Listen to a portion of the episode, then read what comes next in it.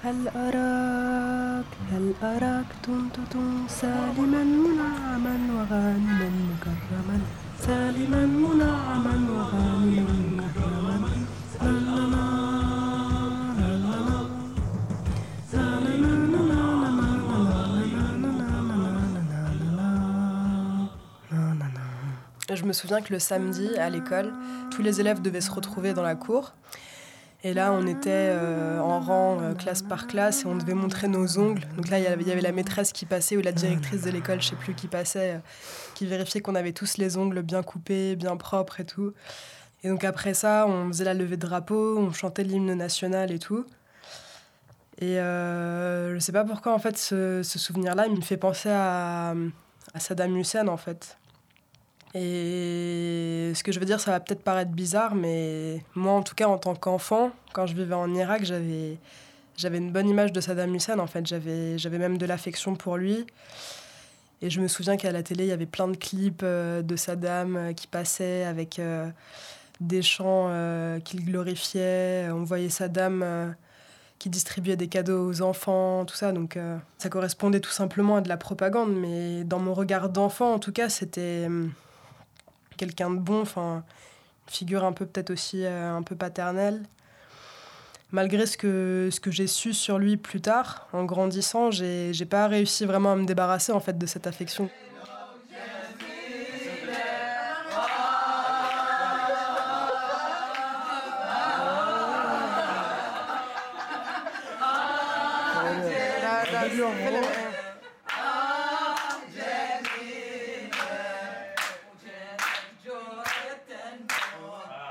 Donc là, c'est mon premier déjeuner à Bagdad, tu vois. Et ça, tu vois, c'est exactement ça, l'Irak. Enfin, c'est des... On s'installe par terre, euh, on met, euh, on met un tapis, et t'as plein de plats. euh. Le plat traditionnel, tu vois, qui s'appelle dolma, en fait, c'est plein de légumes farcis. Des, des feuilles de céleri farcies, des oignons, des courgettes. Ça, c'est un plat hyper connu en Irak.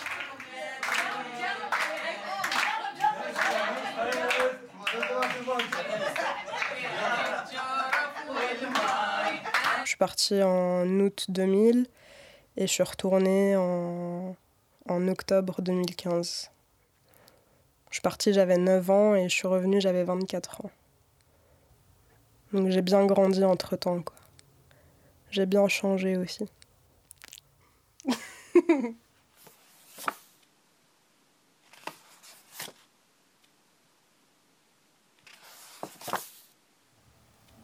C'est qui ça C'est Ouna?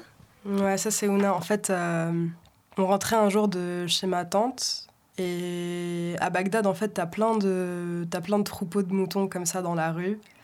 On s'est arrêté, on est descendu et en fait, Ouna c'était le seul mouton euh, marron de tout, tout un troupeau de moutons euh, blancs. Du coup, on l'a tout de suite remarqué et on a demandé à mon père de l'acheter. Mon père avait plus ou moins décidé de l'acheter pour qu'on puisse le manger puisque c'était la période de l'Aïd. Et en fait, avec mon frère, on s'y est hyper attaché et on l'a gardé, euh, on l'a gardé comme mouton de compagnie euh, à la maison. Je l'aimais beaucoup ce mouton, tu vois. Mon petit Ouna. Bonsoir, voici les titres de ce journal. Deuxième vague de frappes américaines en Irak cet après-midi après celle de la nuit dernière. Les cibles visées semblent concentrées sur la capitale, Bagdad. Jacques Chirac et Lionel Jospin désignent comme premier responsable Saddam Hussein, mais n'approuvent pas pour autant l'attaque américaine.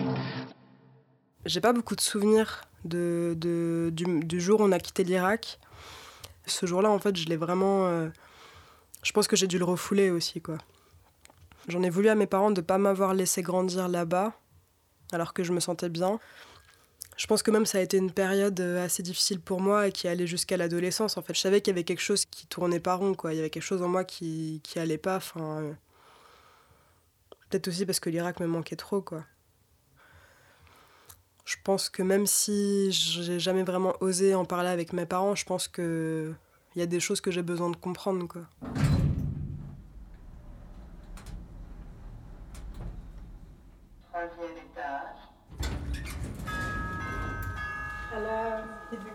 Alain Ça va Comment vas-tu, Hélène Entre, entre. Tu es la bienvenue. لجنة عضو لجنة تحقيقات كيف سقطت حسن بياكل حسن حسن حسن الكرواسون الكرواسون الفرنسي هيك ال- الطيب اللي هو عجين بحطها بالخبز وبياكلها. اظن انها عاده من العائله من عائلة الزيدي يحب الخبز داخل الخبز Voilà. J'ai tellement peur que pendant les- l'hiver, euh, l'oignon devienne trop cher. J'ai vu hier à Auchan, il y avait deux sacs de 5 kilos, je les ai achetés. Ma mère, elle vit encore en temps de guerre. hein. Alors, maintenant, on passe un aux choses peu bien. sérieuses. Oui, je vais aller faire le thé. Hein. Voilà. Clinton et Thatcher, ils ont bombardé Bagdad 1998. Ce jour-là, notre maison presque elle a touché. Alors nous avons jugé la situation devient mauvaise en Irak. Je demande ta mère de vous ramener pour la France où se trouve une partie de sa famille. Moi, à dire, je ne voulais pas rentrer en France. Je voulais rester en Irak. Pourquoi? Parce que le mode de vie qu'on avait en Irak était de loin meilleur que celui qu'on avait en France. Je portais toujours le pantalon, je conduisais la voiture, euh, je recevais mes voisines et tout ça. Même la sœur de Hassan, elle me disait toujours, elle me disait Diana, elle m'appelait comme ça, elle me dit Diana, tu es vraiment parfaite. Mais il y a une, un détail seulement qui te manque. Je lui dis lequel Elle me dit, mais le voile. je lui dis, moi je veux bien, mais c'est Hassan qui veut pas. Euh, en dépit de l'embargo, euh, on avait une très grande maison, euh, je me suis faite des amis. Et deux semaines avant le bombardement américain en 98, le Centre culturel français m'a proposé de travailler. J'ai signé le contrat. Et le lendemain, euh, les Américains et les Anglais ont bombardé l'Irak pendant quatre jours. Et pourquoi? Parce qu'en fait, euh, il voulait faire pression sur Saddam, soi-disant euh, où est-ce que tu as caché les, les armes, alors qu'il savait euh, pertinemment qu'il n'y avait pas de... Et en 2000, euh, Hassan me dit, je crois que les Américains préparent quelque chose. Euh, il faut qu'on rentre. Mais on ne sait pas à quel moment ils vont bombarder, à quel moment la, la guerre va commencer.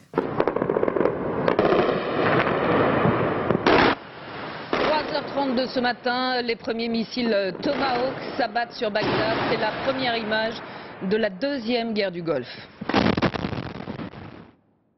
Le jour où on est arrivé en France, je pense qu'il y a quelque chose qu'on a. Il y a quelque chose un peu qui s'est cassé. Et je pense aussi c'est lié à, à l'entourage. C'est lié au fait d'être. euh, d'être en France euh, sans famille, enfin d'être exilé, quoi. D'être. euh, même si c'est un pays qu'on connaît tous, chacun, nous quatre, enfin mes parents étaient déjà en France depuis les années 80. Mon frère et moi, on connaissait aussi la France, enfin, on y a passé des vacances, on y a vécu. donc on, on connaissait ce pays, on connaissait cette ambiance, mais je pense qu'il y a, il y a vraiment quelque chose qu'on qu'on vivait en Irak et qu'on a, totalement perdu en France. Ça s'est traduit par le fait qu'aujourd'hui on vit un peu, euh, enfin chacun de nous vit un peu de, de son côté, chacun essaye de combler un vide comme il le peut.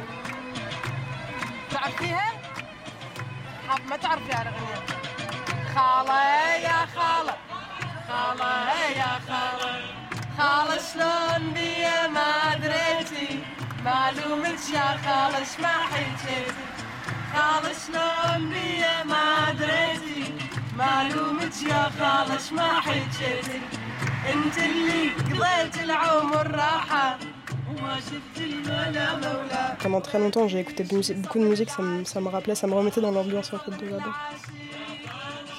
Et là, quand je suis retournée en Irak cette année et que j'ai j'ai aussi passé beaucoup de temps dans, dans la voiture, je demandais à mon cousin de mettre, euh, de mettre la musique aussi et je regardais comme ça par la fenêtre. Enfin, ça me.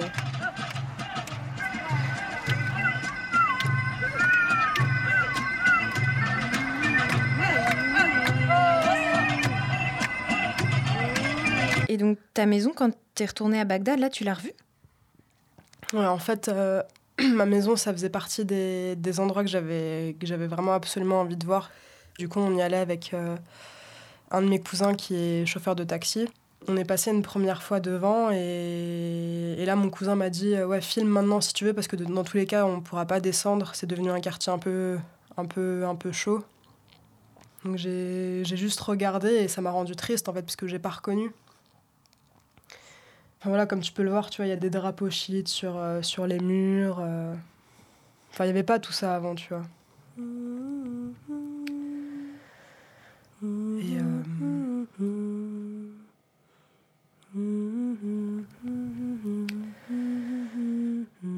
C'est un peu un paradis, quoi, le souvenir que j'ai de ma maison, quoi.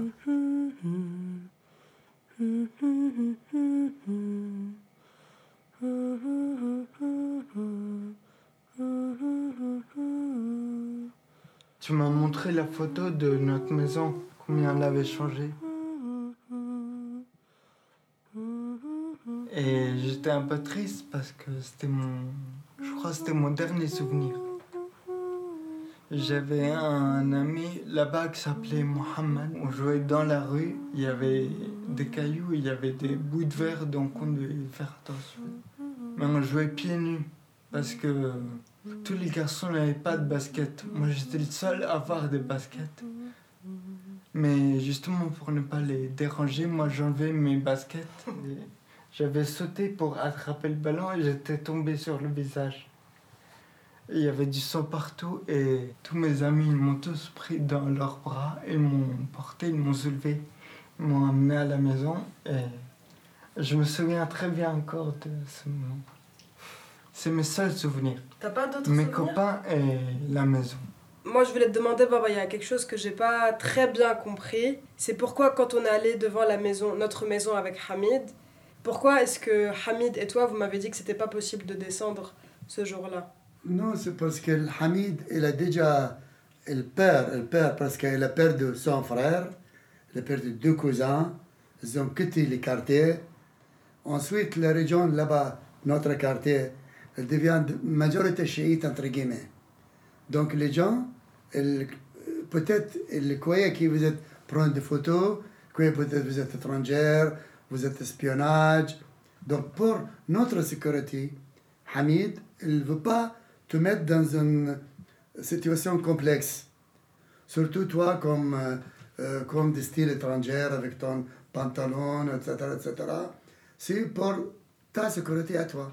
Les sunnites, ils ont leur milice. Les Kurdes ont leur milice. Ben, tout le monde a des milices. Donc, euh, c'est des milices, mais vraiment impitoyables. hein. Quand on allait en Irak, là, je me rappelle, plusieurs cousins ont dit avant, c'était une honte de demander à quelqu'un s'il était chiite ou sunnite. Ça n'a rien à voir avec la religion. Parce que qu'ils soient sunnites et chiites, ils ont le même prophète, c'est Mohammed. C'est le même prophète, c'est le même Coran.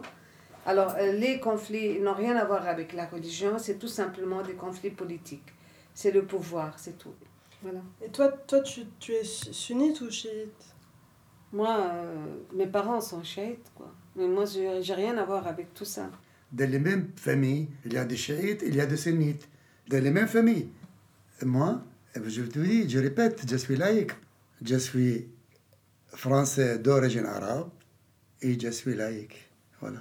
Si je retourne vivre là-bas un jour, il faut que je puisse euh, choisir la vie que je veux mener, quoi. C'est pas pour tout de suite. Bah ça, je, ça j'en sais rien. En tout cas, je pense que la situation est tellement compliquée aujourd'hui que je pourrais pas vivre euh, de façon heureuse. Certainement, ça a dû la travailler. Tu le dis, nous, moi, j'aurais préféré rester en Irak, mais on s'est sacrifié, son père et moi. On est venus ici pour eux, tous les deux, pour qu'ils aient une vie euh, décente, euh, sécurisée et tout. Voilà. Puis à chaque fois, il fallait recommencer à nouveau. Combien de fois on a dû recommencer?